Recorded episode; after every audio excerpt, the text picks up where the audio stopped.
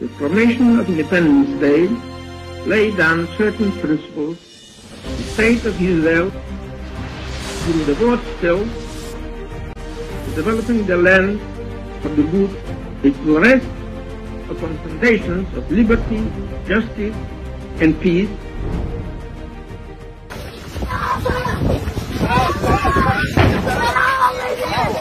الله يزعل عليك يا ما شاء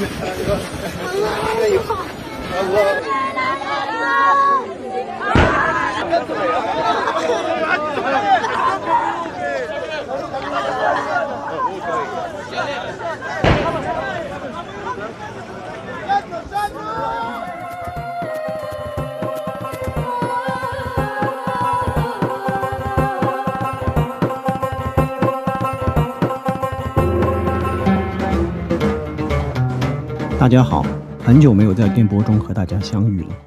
也许是因为我们理性批判节目的第一集和第二集关于俄乌的历史梳理获得了大家的广泛认可，所以每逢地缘政治出现了很大的冲突之后，不仅是我们的普通听众，也包括认识我本人的这些专业听众，他们都希望我们能够做出一个类似的节目来，能够将冲突的发生的历史演进的过程，以及背后的动因或者机制性的因素能够梳理清楚。所以在这一轮的巴以冲突爆发之后啊，虽然我当时还在度假，但是我也开始思考这个问题，怎么能够将大家期望我完成的功课做好。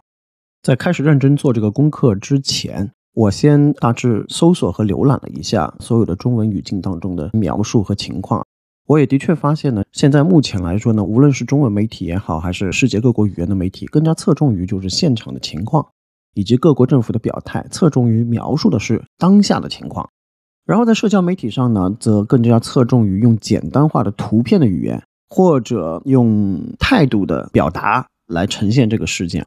在一些问答网站上面呢，主要呢就是说很多的答案呢，其实我也看了，当中呢有一些问题呢是有一些事实性的错误啊，比如说在问答网站当中呢，可能大家也读到过一些，可能大家会以为就是巴以冲突是一个在一九四五年二战之后才逐渐形成的冲突，其实并不是这样。在后面的节目当中呢，也会慢慢的说。在学者方面呢，因为我国在地区研究方面的专家的确也不多，大概呢有一些历史学者，他们在最近呢有能够提供一个巴以民族发展的这样的一个框架，但这个框呢，我个人觉得有点点太疏了，所以呢，很多渐进的过程和渐进过程当中的这些重要信息呢，其实是被遗失了。除了我提到的这些之外呢，完整的梳理类的这些思想产品呢，目前来看呢还是非常非常匮乏的。所以呢，也是基于这个匮乏的因素呢，我也觉得的确是需要把这个大家交给我的功课能够给做好。但是以上我所说的这些信息匮乏的这些情况啊，是很难进行批评的，因为一方面呢，就是梳理这个脉络和这个演进的过程啊，的确是非常非常困难。其实从我国引进的翻译这个地区的地缘政治类的这个书籍上，就非常非常少，可能只有寥寥的几本。第二方面的原因就是，哪怕我们切换到外文的视角，可能有几本学者写作的书籍，但是这些书籍当中呢也有毛病。一个方面的显著的问题啊，就是这些书籍呢往往是站在单边的立场的，说以色列史的人基本上就是站在以色列的这个角度来描述整个的演进过程。呈现出了一种非常强烈的单边性的问题。第二方面的主要的核心的问题就是说呢，这些书呢也写的非常非常的困难。为什么呢？因为必须说呢，盘点整个冲突的历史，你就会发现有一个字最好的描述这个情况的，是什么呢？是“散”这个字。这个“散”呢体现在哪些方面呢？第一方面就是整个冲突演进的这个过程当中啊，涉及到的利益群体非常复杂。我们一般都说是巴以冲突，但实际上有一点点知识基础的朋友都知道，这个当中是肯定还涉及到阿拉伯国家的，所以呢，它其实并不只是巴以冲突，至少是一个阿巴以冲突，这个是三个方面啊。但是在阿拉伯国家这一方面，是也有不同的群体、不同的波澜壮阔的英雄出现，而在巴勒斯坦这个方面呢，巴勒斯坦特别是和以色列的早期冲突方面啊。它呈现出来了一个非常重要的特点，就是地方性，也就是说，它的这些组织很多是在地方上的，它并没有形成一个非常强的由一个巴勒斯坦中央来调控的这样的一个形式。在以色列方面呢，跟巴勒斯坦呢是一模一样的，他们在早期呢也呈现出了很多的这样的地方性。不得不说啊，这种散不能说是像一锅粥吧，至少也是一锅差不多就要煮烂的粥了。这个梳理的过程啊，的确是非常困难的。但这个困难性呢，反而也突出了这个工作需要去做的一个重要性。我简要的介绍了一下我们做这期节目的背景情况了。基于这个背景情况呢，我们必须要尽快的进入我们的主题了。当我们谈及到巴以冲突啊，尤其是在国际组织当中谈及到巴以冲突的时候啊，你就会发现，无论是巴方还是乙方，他们的叙事是完全不一样的。我来替大家总结一下。一般来说，以色列在国际组织或者国际社会当中，他们提及这段历史的叙事是怎么样的？第一点，以色列人呢认为，经历了几个世纪的反犹太迫害之后，出于对自由和自觉的追求，他们从散居地返回西安，在他们的古老家园建立起了一个主权和独立的犹太国家。这个梦想最终是在纳粹灭绝了六百万犹太人后得以实现。第二点，这个民族解放的过程可以简洁的用一个希伯来短语来体现，这个短语是从大屠杀到重生。在以色列方面的描述当中呢，他们充分的体现了在经历了几个世纪的无能为力、痛苦以及屈辱之后。自尊和民族的尊严终于可以得以恢复。第三个非常经典的描述是，在这个家园当中，另一个民族的存在，无论是人民和土地是如何定义的，他们都是很少被关注到的存在。当然了，他们对于犹太复国主义的暴力反对，是能让我们感知到他们的存在的。第四个叙事是以色列方面占据主导地位的说法。而且呢，是他们在国际社会当中反复提及的一种说法，他自己非常愿意妥协和实现和平，而冲突的另外一方一再错过这样的机会。以色列作为鸽子被迫参与战斗。第五个以色列人经常采用的叙事方式是什么呢？他们没有在巴勒斯坦找到和平的伙伴，只有出于仇恨和偏见的人。他们并没有在寻求正义，而是冲突。相对于以色列人在国际社会当中的五种经典叙事啊，巴勒斯坦人也有他们自己的五种经典叙事，我也来总结给大家听啊。第一点呢，巴勒斯坦人呢称自己是这个国家的土著居民，几个世纪以来，他们作为穆斯林，在多数时候与基督教以及犹太教的少数群体一直以来都能够和平相处。第二点是，这一切的和平都可以追溯回奥斯曼帝国时代。但是从一九一七年开始，在背信弃义的大英帝国的统治下，大英帝国背叛了阿拉伯的独立事业，把自己的利益放在了首位。而就是这三十年的英国的强制统治，促进了犹太人移民和土地的购买。第三点，纳粹对于犹太人的罪行和我们巴勒斯坦人有什么关系？这不是巴勒斯坦人的罪过。巴勒斯坦人拒绝并且反对不公正的联合国分治计划。这个分治计划我会在后面的内容当中详细提到。第四点，一九四八年的战争和种族清洗，以及十九年后地中海至约旦河之间的国家都被以色列所占领。第五点，巴勒斯坦人认为以色列的独立就是巴勒斯坦人的灾难。巴勒斯坦难民返回家园的权利得到了联合国的承认。但是从未得到以色列的承认。细心的听众可能已经发现了啊，这各自五条的叙事啊，其实几乎就是一一对应、完全相反的。坦白的说，这五条的叙事呢，都有双方各自利于自己己方的说法。但事实究竟是怎么样呢？我们在后面的节目呢，也会逐步的给大家揭晓。有意思的是啊，在本世纪初的时候啊。以色列和巴勒斯坦的教育工作者曾经有设想过一个雄心勃勃的计划，这个计划叫做共享历史。但是可想而知嘛，双方的教育工作者在努力尝试撰写一个双方都能够接受的这样的一个所谓的桥梁性的叙事的时候，很快他们就发现这是一个几乎没有办法完成的工作。这一切都需要回到一九一七年，在一九一七年的十一月二日，时任英国外交大臣的贝尔福给当时的英国犹太社区领袖罗斯柴尔德勋爵写了一封信，并且呢，外交大臣贝尔福呢还把这封信也转交给了大不列颠及爱尔兰犹太复国主义联合会，等于是公开信了啊。这个信的内容是这样的。The letter's crucial clause read His Majesty's government views with favour the establishment in Palestine of a national home for the Jewish people. But it also warned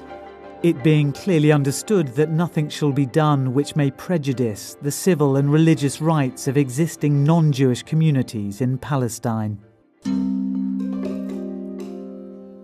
我简要的翻译一下这封信的核心内容。这封信的内容其实是这样的：英王陛下政府 赞成在巴勒斯坦为犹太人建立一个民族家园，并将尽最大的努力促进这一目标的实现。但要清楚明白的是，任何行为均不得伤害已经存在于巴勒斯坦的非犹太社群的公民权利和宗教权利，以及犹太人在其他国家享有的各项权利和政治地位。这封信后来被称为贝尔福宣言。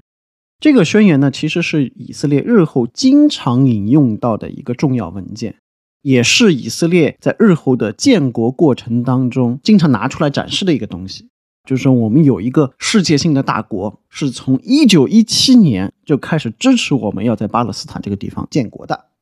那么，为什么当时英国要做出这样的宣言呢？其实也是脱离不了当时的时代背景。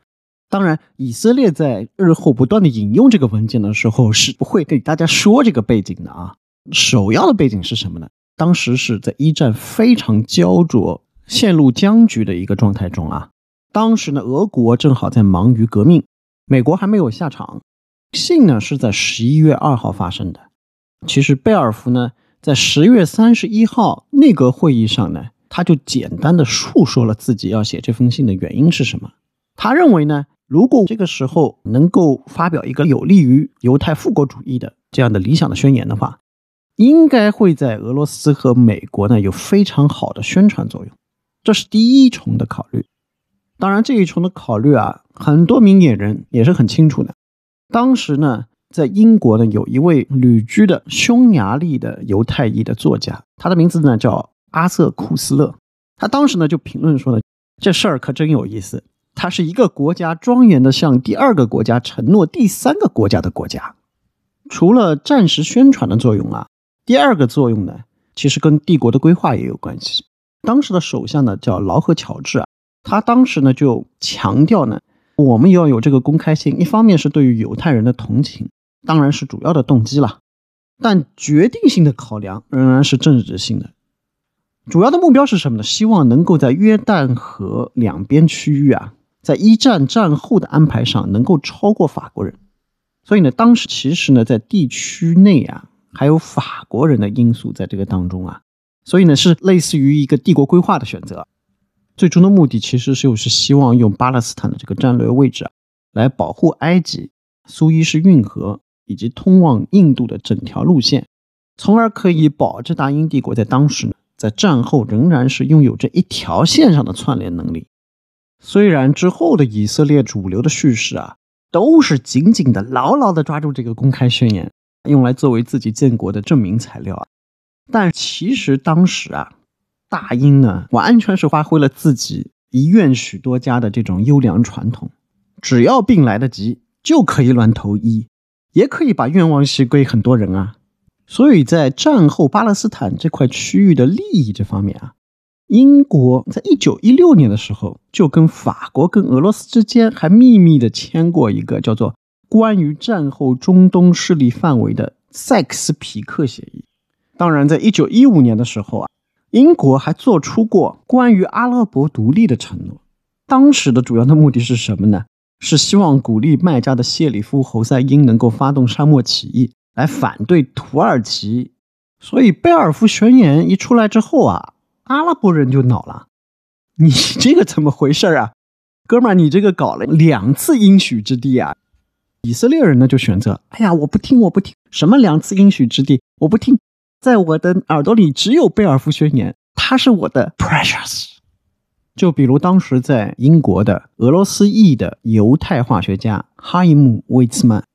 他当时呢就到处宣扬说，你看，世界上最强大的国家已经公开承认了我们犹太复国主义的事业。但是有一句说一句啊。这个宣言本身的确也是魏茨曼老人家去游说贝尔福做出的。魏茨曼日后呢，也成为了以色列的第一任的总统。在以色列的这个架构当中，总统虽然是仪式性的，但是呢，也是因为他的这个主要的贡献。而且我们回到这封信啊，这个宣言的本身啊，看这个当中用的词藻，你就会发现呢，它真的就只是一个宣言，离开任何形式的法律文件呢。都有很大的差距。首先呢，放的那一段英语的原文解释，大家可以翻过去再听一听。它当中首先提到的一个东西叫做“民族家园 ”（national home），这是在一个法律领域是没有的一个非常模糊的一个词啊。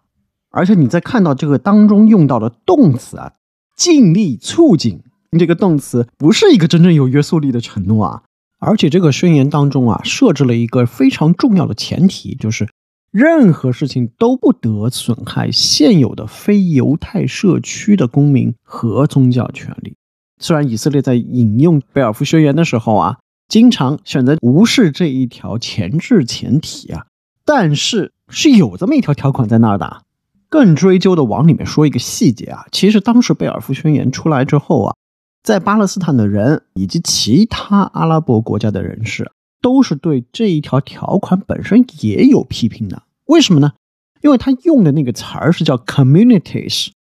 也就是说呢，他暗指的是当时只占到这个地区百分之十左右的犹太人是被定义为人的，而其他民族或者人士呢，甚至是处于一种未被明确的状态，所以他用了 communities 这个词儿。但是实话实说。回到贝尔福这边，我个人的一个推测是，贝尔福当时其实是想给自己留出余地来。他认为呢，这个东西其实就是个宣言嘛，反正都是一鸭多吃了好几回了，对吧？所以呢，这个宣言当中呢，你可能设置的这个词儿越模糊，越可能照顾到自己的思维当中可能会被遗留掉的这个群体啊，他可能是这么一个思维呢。但是呢，在这之后啊，在二十世纪的大部分时间里面，国家和民族的意识在不断的增强的这个趋势下啊，这个地方呢就变成了也是一个很大的槽点了。这里呢，我还必须要强调一下，这个前置条件是怎么来的呢？贝尔福是没想到这个事儿的，但是呢，在当时的大英内阁里面啊，有一个人他想到了这个问题，这个人叫寇松，他在印度以及远东地区的名声是非常臭的。但寇松这个人呢，他有一个特点，他就是办事儿特别的仔细，特别的严谨和认真。当然，这种严谨和认真主要是服务于大英帝国的，捍卫大英帝国在全球的利益的。贝尔福在内阁讨论的时候啊，寇松当时就提出了，占据这个地方一千五百年左右的大部分时间的是叙利亚阿拉伯人，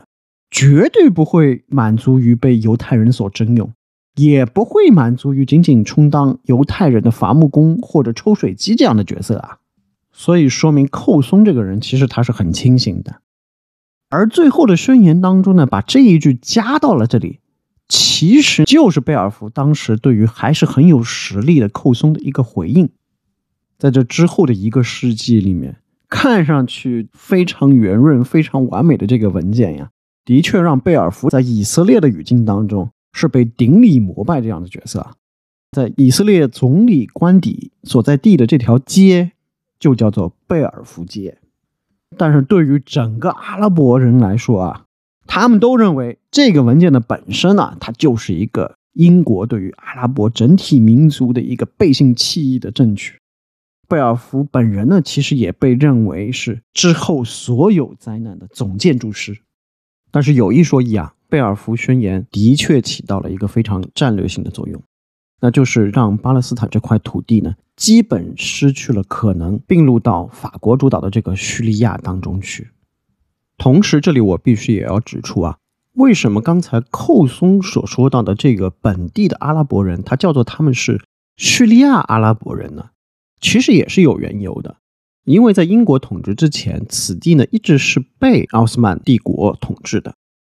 在奥斯曼帝国统治的这个期间啊，巴勒斯坦地区有的时候的确是由大马士革的权力中心来分配权力的。有的时候呢，这个地区呢，它的首席领导长官呢是由伊斯坦布尔直接进行分配和管理的。所以笼统的说呢，的确呢可以说本地的阿拉伯人是所谓的叙利亚阿拉伯人。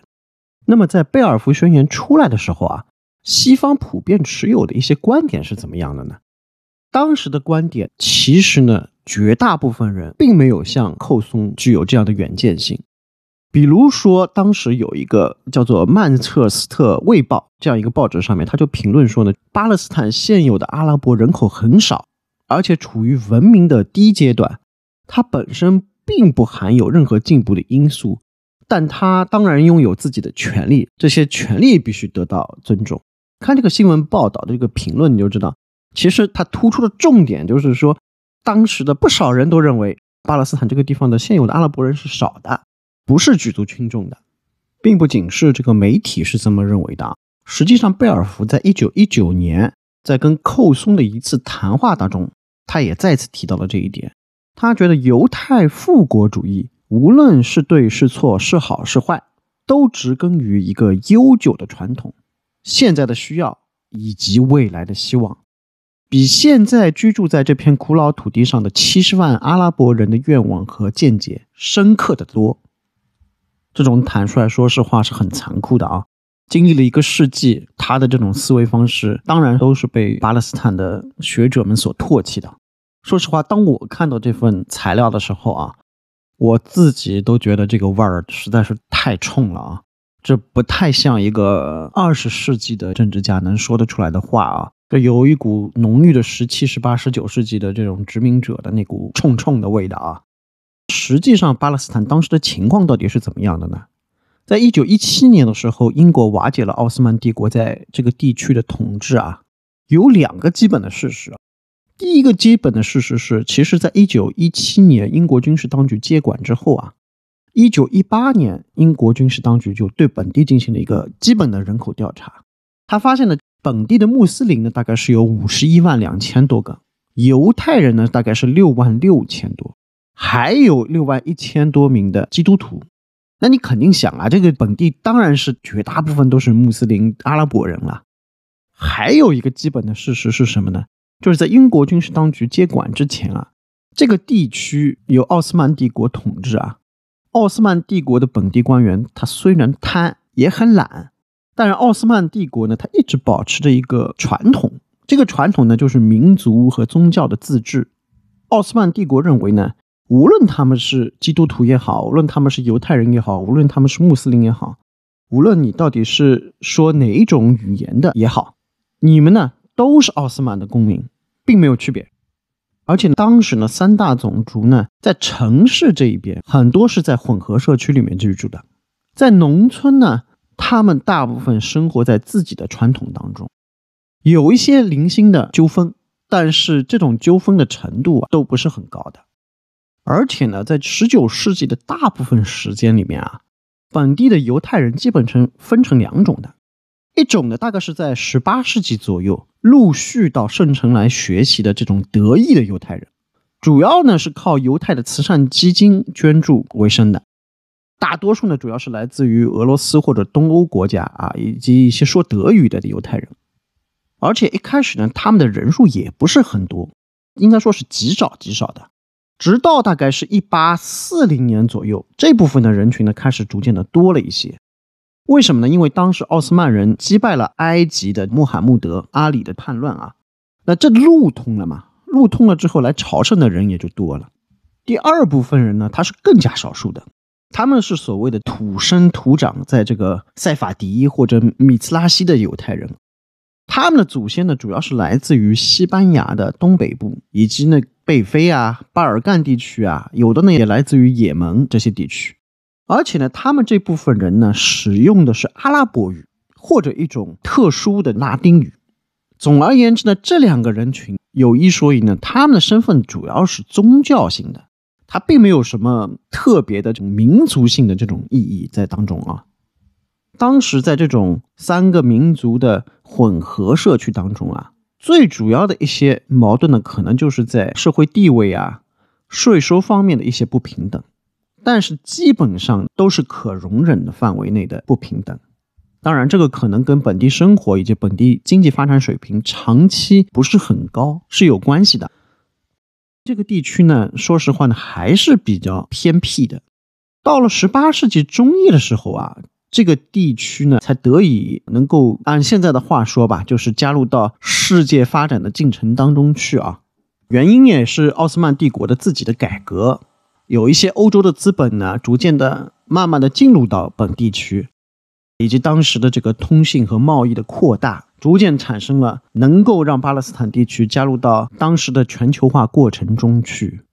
特别是在克里米亚战争之后啊，也就是一八五六年之后。欧洲呢，开始在圣城耶路撒冷有一些领事馆了。这些领事馆的主要的作用呢，也是为了服务于基督教的朝圣者和传教的这样的任务的。同时呢，本地的经济呢，也开始有一些现代化的趋向。比如说，有一些欧洲的资本进入到这个地区了，希望能够采购本地的小麦以及柑橘类的水果。这一类农产品的出口贸易带动了本地区的向外的一种经济发展的趋势，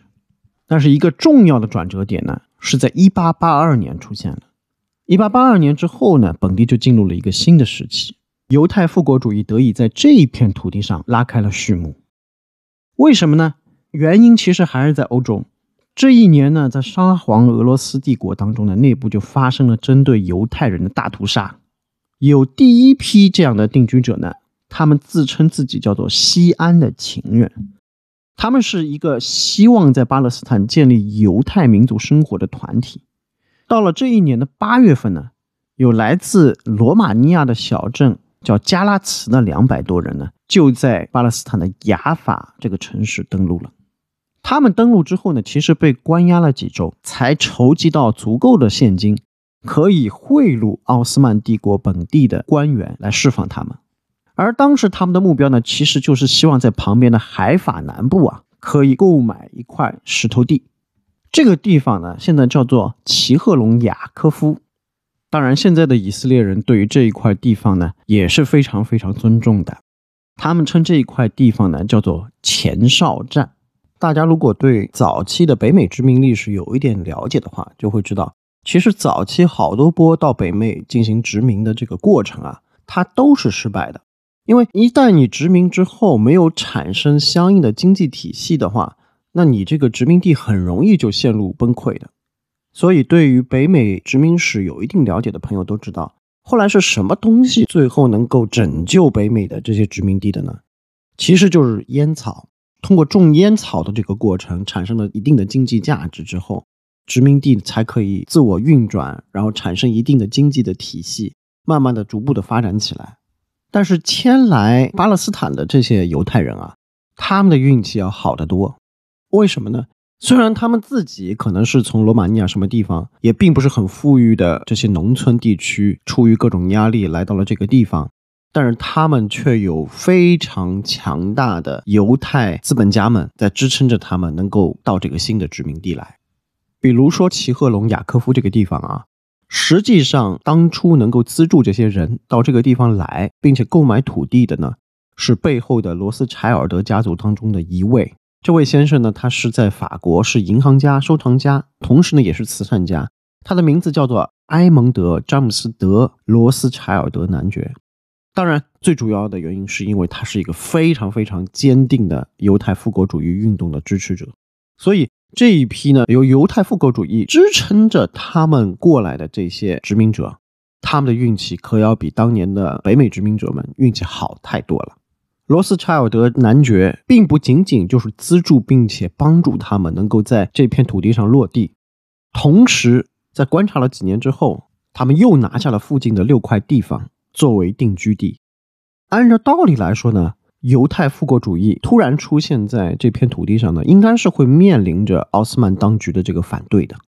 但是在现实当中呢，奥斯曼当局一方面效率很低，一方面腐败，一方面呢，这些来的人呢，他们其实又是以外国人的身份来的，所以综合因素起来呢，就让奥斯曼当局呢其实很难办。咱们中国人有一种说法叫做“有钱能使鬼推磨”嘛，其实当地当时呢也有一种类似的说法，这种说法叫做“金钱是转动轮子的油”。在这种金钱攻势下，另外呢，他们的规模呢也不是特别大的情况下，当局呢就选择了睁一只眼闭一只眼。而且另外一方面呢，当时的确是本地的阿拉伯人和新来的犹太人之间的矛盾啊也没有这么大。真正可以找到文字记载的当年的本地的阿拉伯人和犹太人之间的矛盾呢，是要到一八八六年的时候。有一位犹太人呢，他没收了在他的土地上吃草的阿拉伯人的驴子之后，在一个叫 Peta Tikov 的地方发生了两个种族之间的一定程度上的骚乱。但这种程度上的骚乱呢，或者这种程度上的矛盾呢，最多也就能算作是普通的村寨之间的矛盾，还上升不到种族与种族之间的矛盾。但是呢，从这个阶段的历史当中呢，就可以看得出来。虽然初来乍到的这些犹太人啊，是靠着别人的资本在本地落地生花，但是呢，他们是非常擅长搞统治的。在一八八九年的时候就有记载，奇克隆这个地方呢，到了一八八九年就有了一千两百名阿拉伯农业工人为这两百名犹太人进行服务。当时呢，也有犹太观察家是这么做记录的，他说。阿拉伯工人既是可用的，又是便宜的，而且他们比从欧洲来的犹太移民更加顽强，并且他补充说呢，阿拉伯劳动者几乎总是一个顺从的仆人，可以毫无反抗的被剥削，并亲切的接受主人的权利和统治。但是好在呢，直到一八九三年为止，犹太定居者的人数呢还是总体是比较少的，大概只有两千多人。但是有记载呢，到了一八九一年的六月份左右，已经有阿拉伯人提出要停止犹太移民和购买土地了。但是呢，当时呢，阿拉伯本地的望族和名流啊，都完全不重视这样的提醒，仍然是想尽办法把自己不用的土地呢卖给犹太人。但是呢，其实犹太复国主义内部啊，也有非常清醒的人，有一个犹太复国主义的作家。叫做 Ginsburg，他经常用一个笔名叫做阿哈德阿姆这个名字啊。他写过这么一段话，他认为生活在国外的人习惯于相信阿拉伯人都是野蛮的沙漠人，他们多半像一头驴子一样。但是事实是怎么样的呢？事实上，他所观察到的是，阿拉伯人都是头脑非常清晰，非常敏锐。尤其是他观察到，在那些城市当中的阿拉伯精英啊，他个人觉得这些人完全理解犹太复国主义者们正在做什么，以及未来还要准备做什么。但是呢，他们选择保持沉默，假装什么也没看到。现在他们不认为我们的行为会对他们造成什么威胁，但是，一旦在未来在本地生活中，我们发展到了能够取代他们的位置的时候，无论是轻微的还是显著的，当地人都不会这么轻易的走开。他的这篇文章啊，日后其实一直在不断的被引用，因为他这段话呢，其实严肃的展示了当时呢犹太复国主义者的司马昭之心。当然，这种司马昭之心还没有被所有的阿拉伯路人都知道。这段话的另外一个作用是什么呢？其实对于犹太复国主义的世界而言啊，这段话也是第一次严肃地承认了与阿拉伯人的关系将会在日后是犹太复国主义者计划当中最为严峻的考验。这段话当中还有非常有意思的一点是什么？其实这篇文章啊，至今都有人在讨论巴以冲突的文章当中反复的引用。但是在十九世纪末二十世纪初的时候，他这段话被引用呢，主要是犹太复国主义者们引用他的话来批判他的，因为当时啊有不少的犹太江湖骗子们一直在宣传啊，巴勒斯坦以及圣地是未来的安逸的新加州。等到了十九世纪和二十世纪的世纪之交啊，犹太复国主义在巴勒斯坦地区的发展呢，仍然是比较缓慢的。所以到一九零一年的时候呢，他们就成立了一个组织，叫做犹太殖民协会。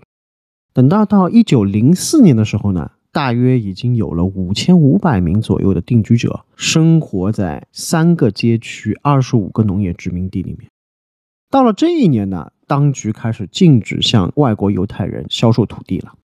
时间到了一九零八年的三月，年轻的穆斯林和犹太人在港口城市爆发了一次非常激烈的战斗。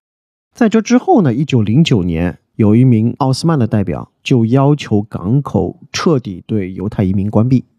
但是犹太复国主义者啊，还是有办法。您不是限定外国犹太人不能购买土地吗？咱们就找您奥斯曼帝国公民身份的犹太人来帮助购买土地，而且时间来到了一九零八年啊，奥斯曼帝国真的就是行将崩溃，风雨飘摇，接近于土崩瓦解了。伊斯坦布尔的青年发动了土耳其革命，推翻了苏丹的专制统治。也就在这一年，犹太复国主义者们不但在伊斯坦布尔，而且在巴勒斯坦的雅法。都分别建立了办事处，这个目的是非常非常明确，就是要购买每一寸可以买到的土地。到了这个时期之后啊，不仅是巴勒斯坦，而且周边像叙利亚和埃及的阿拉伯报纸的记者们，他们可再也不耐 naive 了。我找到一些材料，这些材料就会发现，这个时期的阿拉伯的报纸。已经非常频繁的在开始讨论犹太复国主义了，但是直到这个时期啊，无论是犹太复国主义这一边，还是阿拉伯世界的一些大知识分子，他们都还是认为双方的合作仍然是可能的。比如说，当时有一位来自阿拉伯大家族的著名知识分子，他的名字叫鲁西哈利迪，有记载呢。他当时还与犹太语言学家埃利泽本耶胡达举行了几次会议。耶胡达当时忙着复兴希伯来语，但是呢，耶胡达也希望呢，这些新的希伯来语许多新的词汇是建立在阿拉伯词汇的基础上，而且呢，当时在本地的一些犹太贵族家庭啊，与本地的穆斯林和基督教家族呢，都还保持着比较好的关系。时间到了一九一四年的时候啊，不仅是阿拉伯人，而且连奥斯曼的本地的官员都已经开始注意到了犹太复国主义者的野心以及他们的心口不一。这一年，当时的犹太复国主义大会秘书长叫 Sokolov，他当时接受了《开罗日报》的采访，在采访当中呢，他是这么说的：犹太人来到巴勒斯坦，不是作为外国殖民者。而是作为返回家园的人，并且表示他们希望拉近与阿拉伯人的距离。当时奥斯曼方面呢，有一位领导人叫哈奇贝伊哈茨姆，看到了这个报道之后啊，他就说这些话是没有办法让他相信的，因为他自己观察到的现象是怎么样的呢？当时的犹太人在语言、学校、商业、习俗和整个经济生活当中。已经完全脱离了阿拉伯人，他们以同样的方式与本地政府之间建立了隔绝。当然，同时他们还享受着本地政府的保护。因此呢，本地的居民呢也认为他们这个人群啊就是一个外国种族。这当然也是叙利亚和巴勒斯坦的阿拉伯人对犹太移民不满的原因。当然，当时的犹太复国主义者们啊。都有一套非常经典的说辞，他们用这套说辞呢，在各种场合都强调，犹太人越多的话，其实是会给阿拉伯人带来好处的哟。比如说，我们犹太移民就给这个地区带来了技术，也带来了各种各样发展所需要的资本呀。还有一个最典型的一个说辞就是，您看呀，我们的定居点的数量和面积增长的越多。那在定居点里面提供给阿拉伯工人的工作机会和报酬也越多呀。实际情况到底是怎么样呢？实际情况是啊，当时最新到达的定居者都希望尽可能的避开本地的阿拉伯邻居，而不是提供给他们工作。尤其是一九零四年以后啊，犹太复国主义者们开始了所谓的第二次阿利亚。这阿利亚其实就是可以翻译成为上升的意思，意义也可以翻译成就是移民潮了。其实就是第二次大的规模的移民潮。在这个移民潮过程当中啊。犹太复国主义者们就要求用犹太人来取代阿拉伯工人，哪怕雇主们要付出更多的代价。当时就在巴勒斯坦的犹太复国主义领袖本古里安压根儿就没有去干预这种趋势，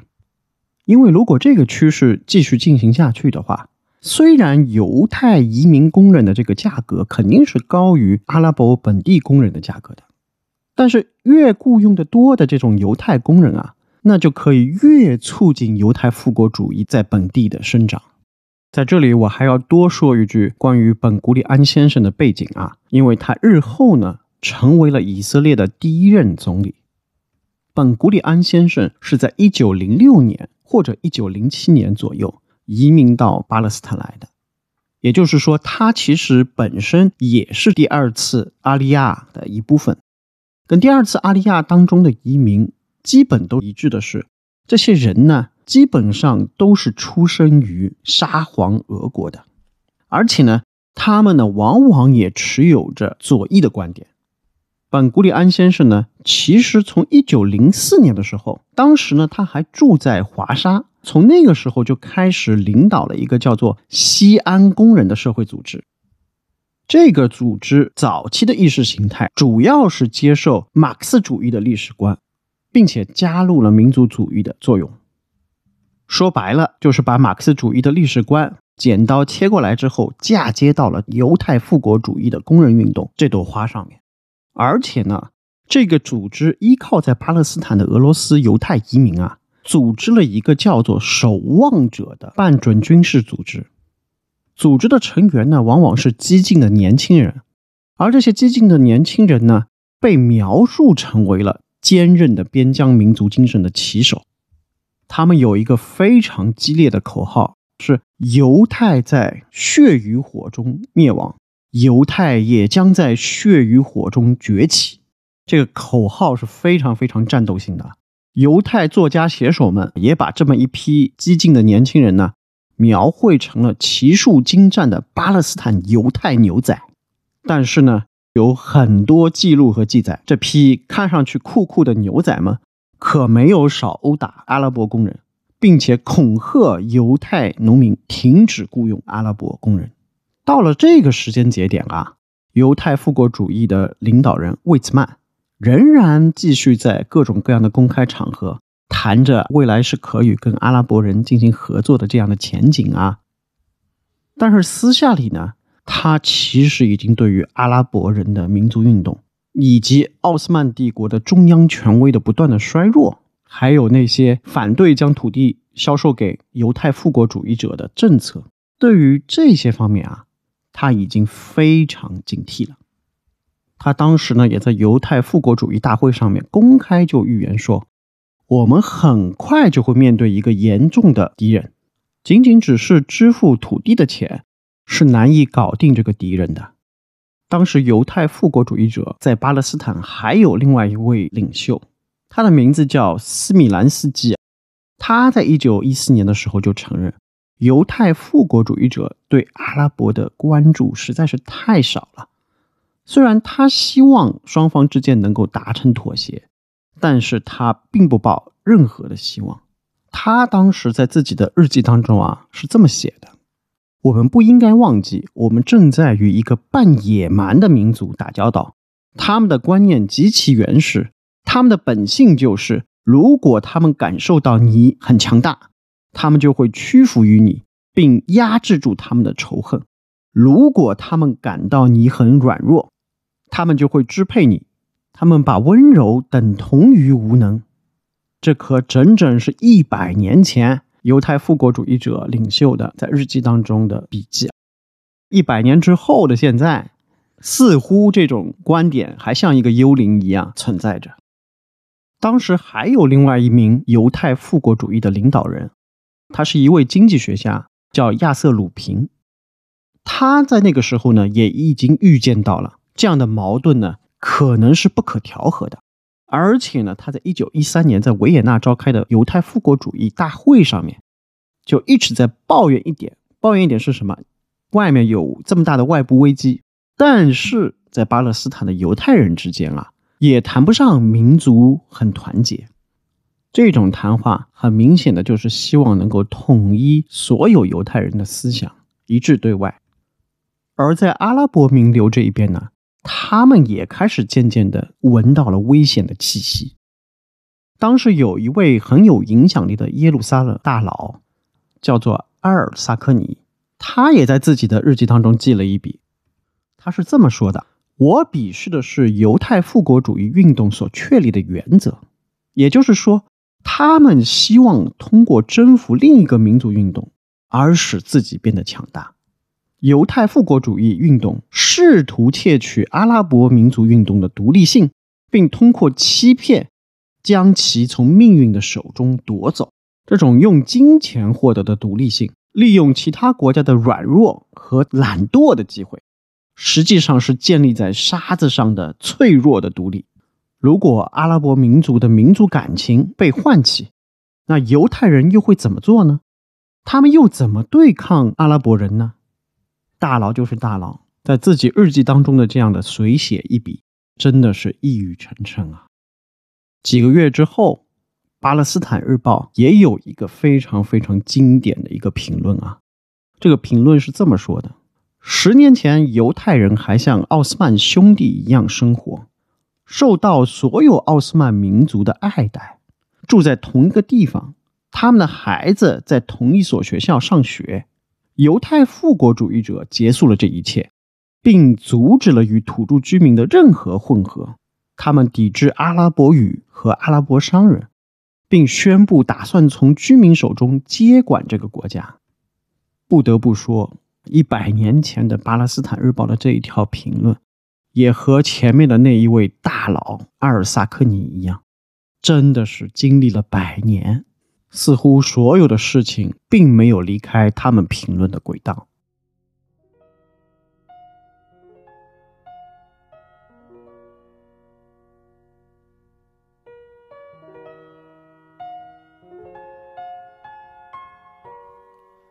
理性批判是一档以书为地图、以思想为钥匙、走入时事大门背后世界的阐述性节目。目前您已经可以在各大音频平台和油管上找到，欢迎大家收看、收听和转发。视频展现的图片，大家可以在拼音世界研究的公众号上找到。如果您觉得我们的节目做得不错的话，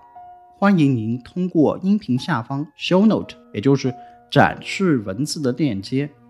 或者联系我们的微信小助理 landlord 横杠 class。请我们喝一杯咖啡，我们收到的资金将用来支持节目的运行，感谢您的支持。时长的原因，我们今天这期节目呢，就只能先到此为止。这一期节目呢，作为我们巴以冲突史系列节目的第一期，我一定会抓紧努力，将这一系列的节目能够更新完毕。一方面呢，的确是厘清这些历史的脉络呢，显得非常重要。另外一点呢，就是的确呢，这个工作不容易做，不容易做的话，那总需要人来做这个事情。最后，我给大家总结一下啊，我的第一期的节目里面，大概就是说清楚了三件事。第一件事情就是，我总结了长期以来巴勒斯坦以及以色列就巴以冲突一直以来的双方的叙事的不同。如果忘记了的话，大家可以倒回去听一听啊，就是针锋相对的五点。第二点呢，我详细谈了一下，一九一七年的贝尔福宣言是巴以冲突的第一个里程碑式的事件，以及呢，形成这个宣言的背景条件到底是什么。当然，我也阐述了这个宣言本身自带的缺陷是什么。第三点呢？我回顾了十九世纪后半叶到一九一七年之间啊，巴勒斯坦地区在奥斯曼帝国统治的时代，双方是怎么慢慢积累矛盾的这样的一个过程。当然，我也理解，听完这一集之后呢，其实我们还留下了很多疑问。我将这些疑问也总结了一下啊。第一条，奥斯曼帝国在本地区垮台之后，英国接手托管之后，英国人是采取了一个怎么样的措施呢？英国人是否就能将本地区治理得更好呢？第二点，本地区在二战时期又受到了什么样的影响呢？第三点，在英国统治下，阿拉伯人和犹太复国主义者各自的状态又是怎么样的呢？第四点，大家都有所耳闻的是，以色列开国的时候就是用一种打仗的姿态在进行的。那么，为什么这一场战争还牵扯到了周边的其他的阿拉伯国家入局呢？带着这四个疑问。请大家期待我们的下一集。还有最后一点，我想给大家说明一下的是，下一期节目我们想尝试一下前十五分钟仍然是免费的，但是如果您继续想要听后面的节目的话，我们将收取一笔小额费用，主要就是因为要覆盖一下我们节目的成本，包括去年节目的成本。当然，我们这么做也是想为我们的节目的可持续性发展探索出一条道路来。最后还是感谢大家，请大家听下回分解。